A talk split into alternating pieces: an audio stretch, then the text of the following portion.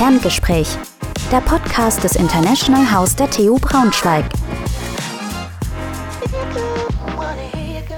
Ja, herzlich willkommen zur vierten Folge vom Podcast Ferngespräch. Wir sprechen heute weiter über das Thema Wege ins Ausland und sprechen heute über einen Aspekt, den wir in den vergangenen Folgen noch nicht hatten. Es geht heute um das Thema Praktikum im Ausland und ich freue mich sehr, dass heute wieder ein Gast bei mir ist und das ist heute die TU-Studentin Denise Tobis. Denise, erstmal hallo, schön, dass du da bist. Ja, hallo, freut mich auch hier zu sein.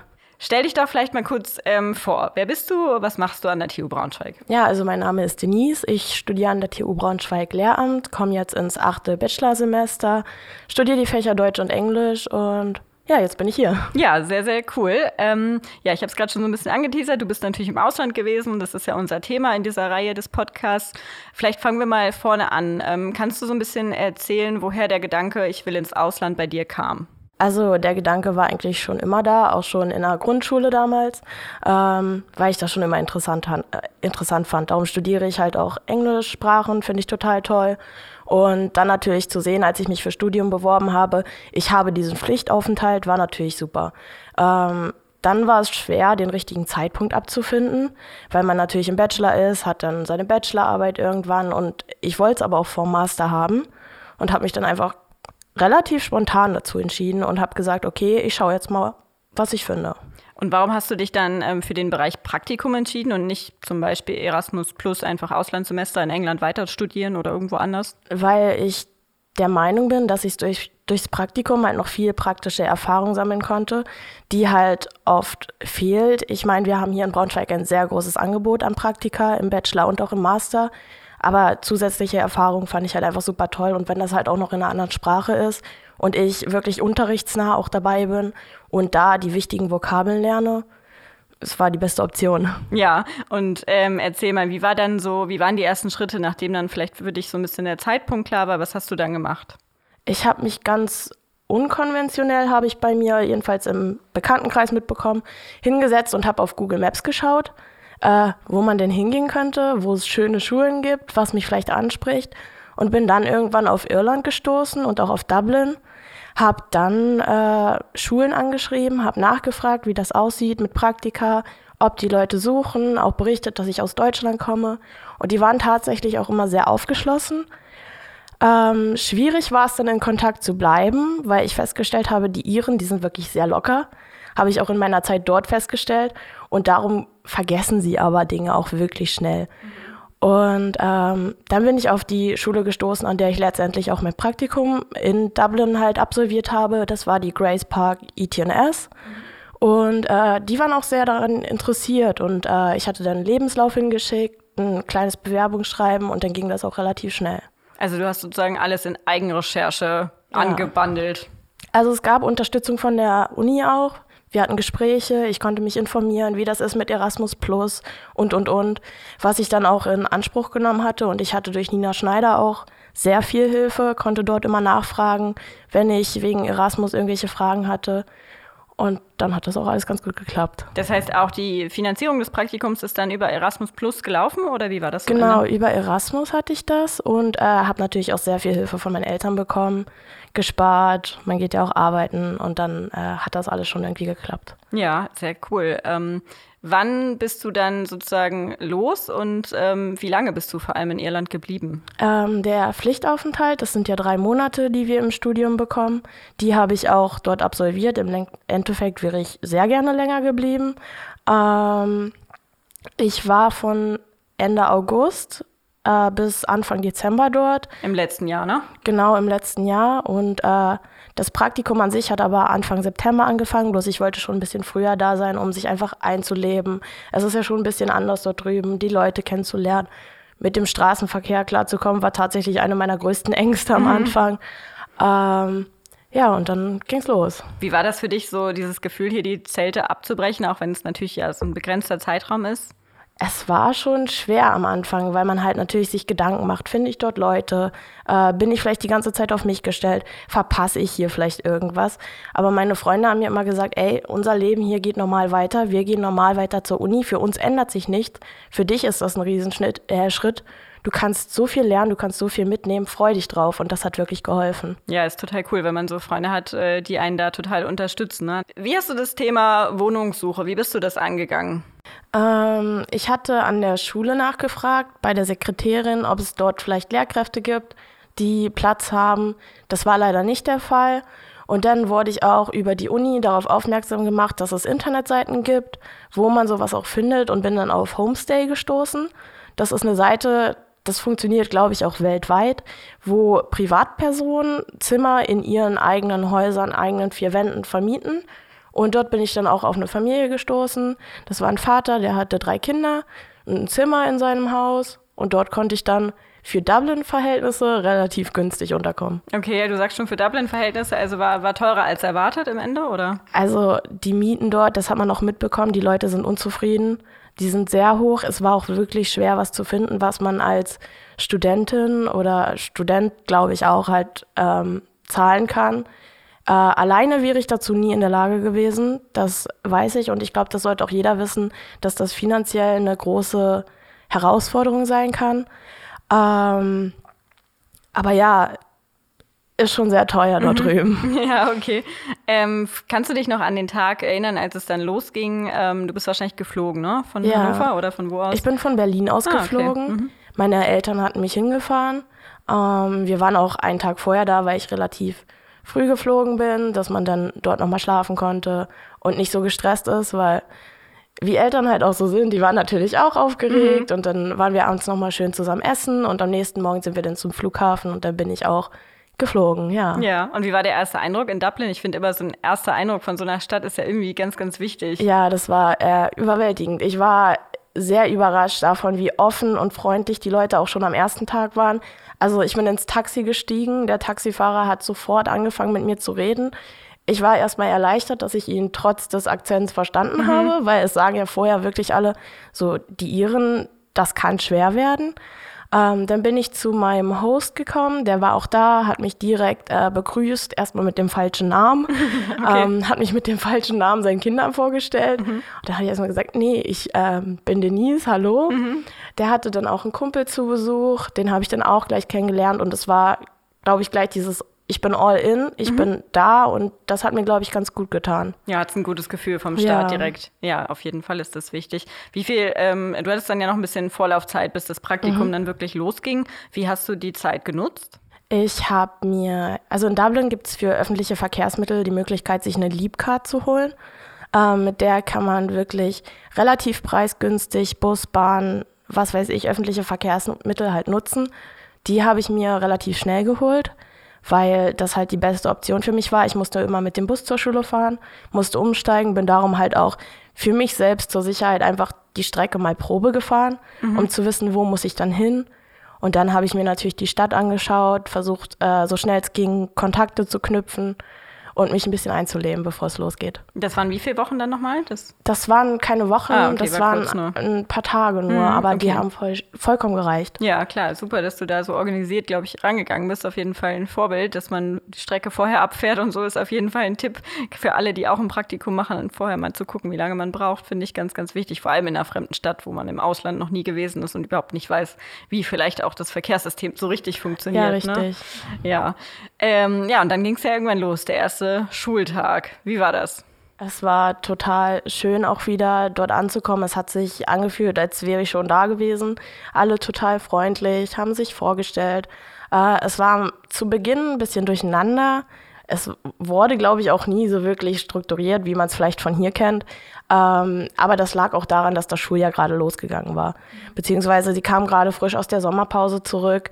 Die ähm, Junior Infants und Senior Infants, die sind neu reingekommen. Also das sind die untersten mhm. Klassenstufen mhm. dort drüben. Also war das eine, eine komplett gemischte Schule oder wo, wo, wo ich oder war vielleicht wie ist das Schulsystem da? Vielleicht kannst du es so ein bisschen anreißen. Nur. Ja, ich war an der Grundschule. Mhm. Also es ist ja dort noch oft so, dass es Jungs- und Mädchenschulen gibt, also getrennte Schulen. Das war aber eine gemischte Schule, Jungs und Mädchen, aber eine reine Grundschule. Mhm. Es ist dort aber so, dass es nicht in der ersten Klasse losgeht, sondern dass es quasi wie bei uns die Vorschule ist, die Senior und die Junior Infants, also Junior sind nochmal jünger. Die sind dann so vier bis fünf Jahre alt, gehen aber vorher auch noch in eine Vorschule. Das hat damit aber nichts zu tun gehabt. Und ähm, in diesen Klassen war ich halt auch für die drei Monate, konnte zwischendurch auch in andere reinschauen, aber äh, habe mich vor allem auf die Jüngeren fokussiert, weil ich das aus Deutschland halt so noch nicht kannte. Ja. Durftest du dann auch selber direkt unterrichten oder wie, wie waren deine Aufgaben in der ersten Zeit? Also es war von Anfang an so, dass ich mit in die Klasse genommen wurde. Es wurde gesagt, hier ist Denise. Ähm, die Kinder waren natürlich auch total äh, aufgeregt und wollten alles wissen. Und du kommst aus Deutschland, was ist das denn? Wo liegt das denn? Und dann durfte ich aber auch sofort voll mit einsteigen. Ich stand jetzt nicht direkt vor der Klasse und habe dort unterrichtet, aber ich war immer dabei, immer mitten im Geschehen, wenn die Kinder Fragen hatten. Dann haben die auch keine Angst davor gehabt, mich zu fragen. Manchmal war es ein bisschen schwer, weil man dann vielleicht nicht unbedingt wusste, ja, okay, wie soll ich jetzt reagieren? Und am Anfang haben vielleicht auch noch die Wörter gefehlt und vielleicht auch das Selbstbewusstsein in einer anderen Sprache, wirklich jemandem etwas zu vermitteln, der die Sprache ja eigentlich viel besser spricht als du, auch wenn es nur ein Kind ist. Aber ja, ich war sofort mittendrin. Ja, sehr, sehr cool. Und auch sprachlich war es da kein Problem, weil gerade nochmal Kinder, das Englisch ist nochmal natürlich ein bisschen anders. Ähm, tatsächlich hatte ich bei den Kindern das Gefühl, dass die mir am meisten geholfen haben, weil die waren ehrlich, wenn sie gemerkt haben, dass du sie vielleicht mal nicht verstehst, weil sie ein Wort genutzt haben, was du halt so nicht kennst, weil es halt vielleicht auch irischer Slang war. Und die haben dich dann aufgeklärt und die haben dich auch gefragt, okay, hast du uns gerade verstanden? Oder wenn ich was gesagt habe, haben sie mich gefragt, was das heißt. Und die haben mir wirklich sehr viel geholfen, womit ich überhaupt nicht gerechnet habe. Hast du denn zum Beispiel auch ähm, ja, große Unterschiede festgestellt in, den, in der Lehrdidaktik, vielleicht zwischen Deutschland und Irland? Ähm, tatsächlich ja. Ich hatte hier letztens, das war ganz lustig, ähm, ein Blog-Seminar, wo es halt auch um Storytelling ging und darum, wie werden Geschichten erzählt und sehr didaktisch auch veranlagt. Und dann habe ich dort erzählt, dass ich in Irland war und dort Bewegungspausen gemacht haben, äh, wurden, wo die Kinder Yoga gemacht haben. Ach, cool. Und das fand ich immer total toll. Sobald die Lehrkraft bei den, gerade bei den Jüngeren halt gemerkt hat, die Konzentration lässt nach, gab es Tanzpausen oder die Kinder haben Yoga zu einem kleinen Gecko auf YouTube gemacht und dann gab es Danny Go, total abgespacede Tänze, aber es hat geholfen und das hat mich echt beeindruckt und ich glaube, das werde ich auch für später mitnehmen, auch wenn es dann vielleicht ein bisschen kontrovers ist. Ja, also nicht nur sprachlich, äh, wenn wir schon fast so ein kleines Mini-Fazit vorwegziehen, nicht nur sprachlich hat es dir geholfen, sondern dann eben auch von der, ja, von der Lehrmethodik, die du von dort ja. mitgenommen hast, ne? von den Eindrücken. Ja, also ich hatte auch das Gefühl, ähm, dass, ich weiß nicht, in Deutschland ist es fachlicher, ich war jetzt natürlich auch bei den Junior Infants, vor allem das sind ja die Jüngsten, die lernen jetzt noch nicht wirklich äh, fachlich wichtige Sachen. Die haben gelernt, wie halte ich eine Schere oder wie schreibe ich Buchstaben. Aber allein das fand ich schon wichtig, weil das sind ja Sachen, die man sich oft fragt. Du kommst in die Grundschule, bringst den Kindern Buchstaben schreiben bei und weißt nicht wie. Aber dort habe ich halt viele unterschiedliche Methoden gelernt. Oder auch, ähm, es gab jeden Morgen, bevor der eigentliche Unterricht losging, sowas wie ein Finger Gym. Da wurden den Kindern dann Kugeln gegeben, die sie zum Beispiel auf Bindfäden auffädeln mussten, einfach um die Fingerstärke zu, zu stärken. Mhm, zu trainieren. Äh, oder genau, zu trainieren, ja. genau. Und äh, das war wirklich sehr lehrreich. Ja, klingt super spannend. Ähm, vielleicht kannst du noch so ein bisschen was zum Kollegium erzählen. Also wie, wie alt waren zum Beispiel deine Kolleginnen und Kolleginnen? Wie war auch so dass, äh, die Zusammenarbeit mit denen? Hatten die Lust auf dich? Also das war eine sehr junge, also neu eröffnete Schule und dadurch, glaube ich, auch ein sehr junges Kollegium. Die waren auch alle sehr familiär miteinander, auch befreundet. Die haben auch Privatsachen zusammen gemacht. Nach der Schule, das hat mich überrascht, sind sie wirklich zusammen ins Pub gegangen. Also dann war 14 Uhr Schulschluss, dann ging es ins Pub. Okay. Und dann früh fürs Pub, oder? Aber ja, aber das ist da drüben, glaube ich, so ein ja. Ding und das war total cool. Und sie waren auch sofort, ey Denise, du musst mitkommen. Und dann bin ich ja auch kurz vor Weihnachten, bin ich ja für sie war es kurz vor Weihnachten, Anfang Dezember halt wieder zurückgegangen. Und sie hatten auch ihre Weihnachtsfeier und haben gesagt, willst du nicht noch ein bisschen länger bleiben und die Zeit noch mit uns verbringen? Es war total toll. Die haben mich alle herzlich willkommen gehießen, immer mit offenen Armen. Und wenn du Fragen hast, komm her. Und halt auch für meine Freizeit dann Tipps gegeben, was ich tun kann und was ich vielleicht nicht tun sollte. Mhm. Ja, da kommen wir gleich nochmal zu. Mich würde nochmal so interessieren, wie dein ähm, Arbeitstag oder nicht dein Arbeitstag, wie dein Alltag so aussah, wie die Struktur so aussah. Vielleicht kannst du das so ein bisschen beschreiben. Ja, also ich bin jeden Morgen relativ früh aufgestanden, zwischen um fünf und um sechs. Kam drauf Wirklich an. früh? ja, weil ich äh, relativ lange zur Schule gebraucht habe, weil in, nicht weil die Busverbindung so schlecht war, aber die Busse fahren dort drüben manchmal halt einfach nicht. Du stehst dann an der Bushaltestelle, dann kommt dein Bus nicht und dann fragst du dich, wann der nächste kommt. Da steht dann auch in 20 Minuten. Ob er dann in 20 Minuten da ist, das ist dann die andere Sache. Und äh, darum habe ich mir da auch immer so einen Puffer reingenommen. Die haben zwar gesagt, wenn du mal zu spät bist, das ist jetzt kein Weltuntergang, aber ich mag es halt einfach nicht zu spät zu sein. Mhm. Und dann bin ich lieber ein bisschen zu früh da, als wenn ich dann reinkomme und die Kinder vielleicht schon beschäftigt sind. Ja, dann bin ich zur Schule gefahren, ähm, habe meinen Schultag halt dort verbracht bis meistens 13, 14 Uhr. Unterricht ging bis 13 Uhr, dann wurden die Kinder abgeholt und danach haben wir halt immer noch so organisatorische Sachen gemacht, Sachen laminiert. Ich glaube, ich bin dort zur Laminier-Weltmeisterin geworden. das war dann auch so ein Running Gag, so Denise ist wieder am Laminieren. Mhm. Ähm, ja, Sachen ausgeschnitten, Unterricht vorbereitet, halt auch darüber geredet, was ich mir vorstelle, was ich vielleicht machen möchte. Ich hatte da auch sehr viele Freiheiten. Mhm. Ähm, das war mega interessant, ja. Und konntest dich dann auch selber einbringen? Hast du auch Feedback bekommen zu deiner Arbeit? Ja, auf jeden Fall. Also sofort, wenn ich was gemacht habe, mir wurde auch immer gesagt, dass äh, sie merken, dass mein Englisch sich auch weiterentwickelt. Also ich kam da, glaube ich, schon mit sehr guten Englischkenntnissen an. Aber man hat halt auch gemerkt, dass ich selbst sicherer geworden bin. Und was ich an der Schule auch interessant fand, das sollte ich vielleicht auch erwähnen. Ähm, es gab dort zwei Autismusklassen mhm. und ich selbst interessiere mich halt sehr dafür. Und in diesen Klassen waren wirklich nur Autisten, die auch nicht gesprochen haben und dort wurde mir dann halt auch angeboten nach einiger Zeit, wo sie gemerkt haben, okay, ich komme wirklich gut klar, du darfst dort mal mit rein und dann habe ich auch ein bis anderthalb Wochen dort verbracht mhm. Und konnte mir das mal anschauen und habe dort wirklich auch Feedback bekommen, dass das total toll war und ich habe selbst auch gemerkt, man lernt noch mal ganz anders eine Klasse wahrzunehmen, weil mit Kindern, die sprechen, sprichst du viel.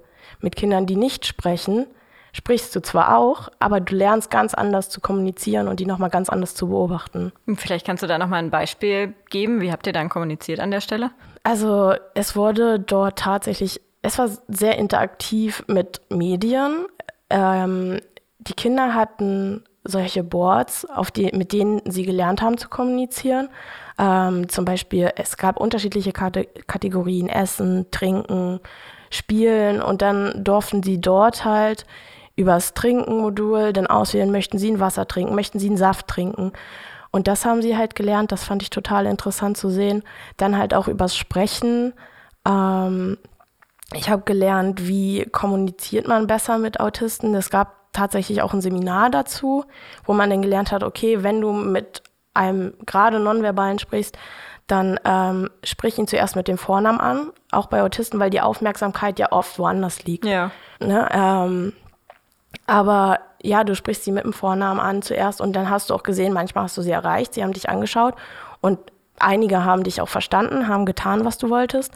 Andere waren dann halt nicht da und dann hast du sie an die Hand genommen, hast sie zu dem geführt und durch das Zeigen, also die haben auch viel imitiert, haben sie dann auch gelernt. Du hast eben gesagt, dass du schon mit sehr guten Englischkenntnissen hingekommen bist nach Irland. Ähm, vielleicht für alle, die jetzt zuhören, die vielleicht auch mal, vielleicht sogar noch mal Englisch studieren wollen in der Zukunft. Ähm, wie war das bei dir? Warst du früher schon mal im Ausland oder ist das Schulenglisch, mit dem du da hingegangen bist? Und dann Bachelor natürlich. Ich ähm, war früher noch nicht im Ausland. Ich wollte gehen, aber da hat irgendwie der Mut gefehlt. Ähm, es ist Schulenglisch und dann natürlich auch äh, Filme, Serien. Man lernt irgendwie auch übers Internet Leute kennen, die Englisch sprechen, mit denen man sich dann vielleicht auch mal unterhält. Das hat mir sehr viel geholfen. Ähm, und ich habe halt auch Freunde, die im Ausland waren. Man unterhält sich spaßenshalber dann halt auch mal auf Englisch. Man spricht dieses Denglisch, was viele nervt. Es kommt mhm. aber automatisch. Ähm, ja, das war's dann, denke ich. Okay, Freunde ist auch ein gutes Stichwort. Hast du denn ähm, außerhalb der Schule und außerhalb deiner Host-Family auch äh, Leute kennengelernt? Und wenn ja, wie? Ja, habe ich. Ähm, unterschiedlich war es. Also am Anfang ist vielleicht ein bisschen komisch, das so zu hören, aber es gibt ja diese Funktion Bumble BFF, mhm. über die man Freunde finden kann. Und da habe ich ein Mädchen aus Deutschland kennengelernt gehabt, die an ihrer Schule auch andere Praktikanten hatten, die auch Deutsche waren. Und irgendwann sind wir dann halt zusammengekommen, waren eine relativ große Gruppe, haben dann auch festgestellt, oh, äh, wir wohnen ja gar nicht so weit auseinander, einige von uns. Ein Mädel, was ich kennengelernt habe, die wohnt jetzt in Hannover und studiert dort Lehramt. Nee, die studiert kein Lehramt, aber ähm, studiert halt dort und ähm, eine wohnt in Magdeburg oder kommt aus Magdeburg, wohnt jetzt in Jena und so connectet sich das halt alles und wir haben auch sehr viel Zeit miteinander verbracht, Ausflüge zusammen gemacht. Das war total schön. Aber es ist schon wahrscheinlich was anderes, wenn man jetzt ein normales Erasmus ähm, Semester im, im, Studium verbringt im Ausland, dann hat man ja recht schnell so eine Erasmus-Bubble auch. Ne? Das sagen die immer, dass man eben ganz viel eben ja mit den Erasmus-Leuten im Studium ja automatisch zusammenkommt in den Welcome-Veranstaltungen und so weiter. Du musstest da schon so ein bisschen aktiver dich auf der Suche machen nach Leuten, ne? Ja, auf jeden Fall. Also das musste ich auf jeden Fall weil als es dann funktioniert hat, kam man dann auch mit anderen Leuten in Kontakt, weil wir sind dann abends in die Pubs gegangen, waren am Wochenende in den Pubs und dort wurde man von den Iren auch angesprochen. Ähm, und hat dann auch Iren kennengelernt. Was hat dich denn vielleicht am meisten überrascht an Irland? Gab es da irgendwas im Vergleich zu Deutschland? Ich weiß nicht, ob das gemein ist, wenn ich das jetzt sage. Gucken wir mal. Die Freundlichkeit. Okay. Also wirklich, die sind total freundlich. Ich habe nicht einen Menschen getroffen, der äh, nicht nett zu mir war. Einen Morgen hatte ich mal eine Kassiererin, die hatte vielleicht nicht so einen guten Tag, aber das war auch das einzige Mal, was mir in Erinnerung geblieben ist dass da jemand nicht gelächelt hat oder nicht Hilfe angeboten hat oder nicht interessiert gefragt hat, wo du herkommst und was du hier treibst. Ähm, das war total schön und ähm, ich glaube, das hat auch abgefärbt und das habe ich auch mit hierher genommen. Sehr, sehr schön. Ist auf jeden Fall eine super Eigenschaft. Kann man, finde ich, immer übertragen. Und ich glaube, auch in Deutschland habe ich manchmal den Eindruck, es, äh, ja, es kommt einfach darauf an, was die Leute für einen Tag haben. Irgendwie zählt, wird uns das immer noch so nachgesagt, dass wir negativ sind. Aber eigentlich, also zumindest hier in Braunschweig, finde ich auch, gibt es viele ja, freundliche Leute. Ja, auf jeden Fall. Also nein, ich wollte jetzt nicht sagen, dass die Deutschen unfreundlich sind. Die Niedersachsen sind ja immer eher so ein bisschen zurückhaltend. Vielleicht ist es das, was erstmal so durchkommt am Anfang. Ja, also Zurückhaltung bei den Iren. Mm, mm, nicht? nicht? okay, wirklich. da muss man aus sich rausgehen. Ähm, apropos aus sich rausgehen, gibt es vielleicht auch ein Fettnäpfchen, in das du irgendwie getreten bist? Irgendwas Unangenehmes, was dir passiert passiert ist? Mm, unangenehm nicht. Ich hatte eine unschöne Erfahrung. Okay. Ähm, man wollte natürlich, als man denn da war, auch eine Weile ein bisschen mehr so leben, als wäre man kein Tourist, sondern wirklich jemand, der dort lebt. Das ist uns ganz gut gelungen. Also wenn ich jetzt uns sage, meine ich mich und meine Freunde, die ich dort gefunden habe. Und wir waren dann den einen Abend auch in einem Club, haben dort gefeiert. Und dann irgendwann dachte ich mir, okay, du willst nach Hause, willst auf dein Handy schauen, schau in meine Tasche, alles war weg. Oh, Handy nein. weg, Portemonnaie weg. Hm. Und dann stehst du natürlich da kilometerweit weg entfernt von deinem Zuhause in einem fremden Land ohne irgendwas. Und ich war echt froh, dass eine Freundin noch mit mir dort geblieben ist, die mir dann helfen konnte. Ich hatte meine Uhr um, über die ich dann meine Kontakte finden konnte. Wir konnten dann meine Eltern kontaktieren, sodass dann Karten gesperrt wurden und, und, und. Ja, aber dann war das Gerenne natürlich erstmal groß. Das kann man überhaupt nicht gebrauchen, würde ich mal sagen, in so einem Austausch. Ja. Äh, wie hast du es dann noch geregelt? Musstest du auch zur Polizei oder hat es alles geklappt mit den, mit den gesperrten Karten? Ja, also ich bin dann in der Nacht noch mit meiner Freundin, also danke an sie, dass sie da mitgekommen ist, äh, zur Polizei gefahren, wo mir dann ganz nett gesagt wurde, Entschuldigung, aber ich kann dir nicht helfen. Ähm, es gibt hier aber so ein International Help Center, wo ich dann am nächsten Tag hin musste. Ich habe dann bei meiner Freundin geschlafen, weil mein Haustürschlüssel halt auch weg war. Oh nein. Und ich somit nicht bei meinem Host zu Hause reinkam, beziehungsweise ich wollte ihn ja auch nicht wachklingeln. Es war mitten in der Nacht. Dann haben wir dort zwei, drei Stunden geschlafen und dann bin ich halt auch los zu diesem Service Center und die waren total hilfsbereit, haben mir zum Glück auch gesagt, es ist dort keine Ausweispflicht. Ähm, das heißt, ich war nicht darauf angewiesen, okay. einen Ausweis bei mir zu führen. Aber ich hatte natürlich Angst, äh, wie ich nach Hause komme.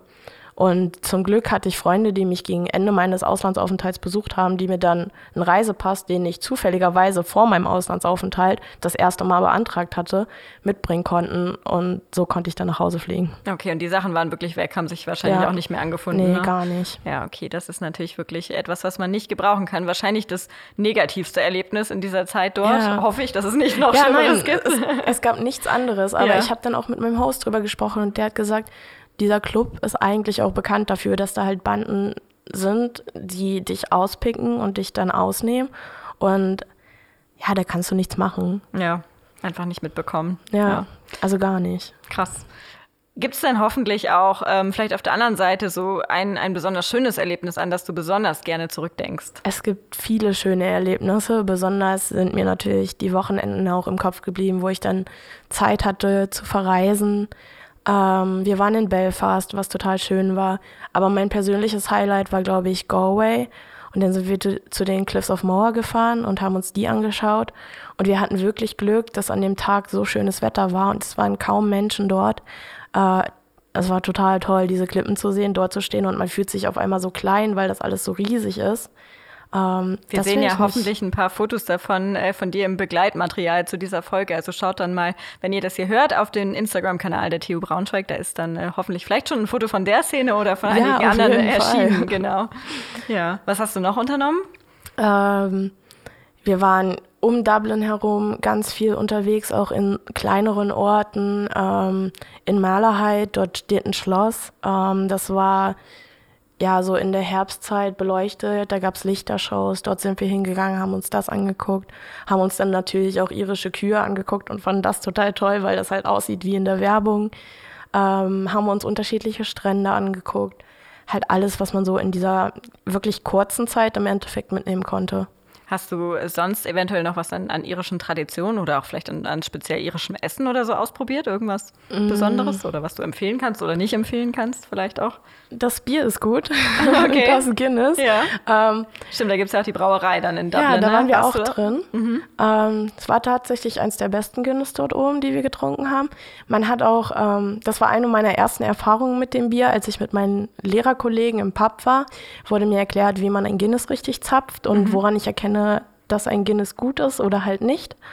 Darauf habe ich dann auch geachtet. Ähm, ja, die Pubkultur ist dort halt ganz groß. So essenstechnisch könnte ich mich jetzt nicht an irgendwas erinnern. Mein Host hat einmal einen Eintopf gekocht, an dem aber Fleisch dran war, hat er mir angeboten, dass ich das essen kann.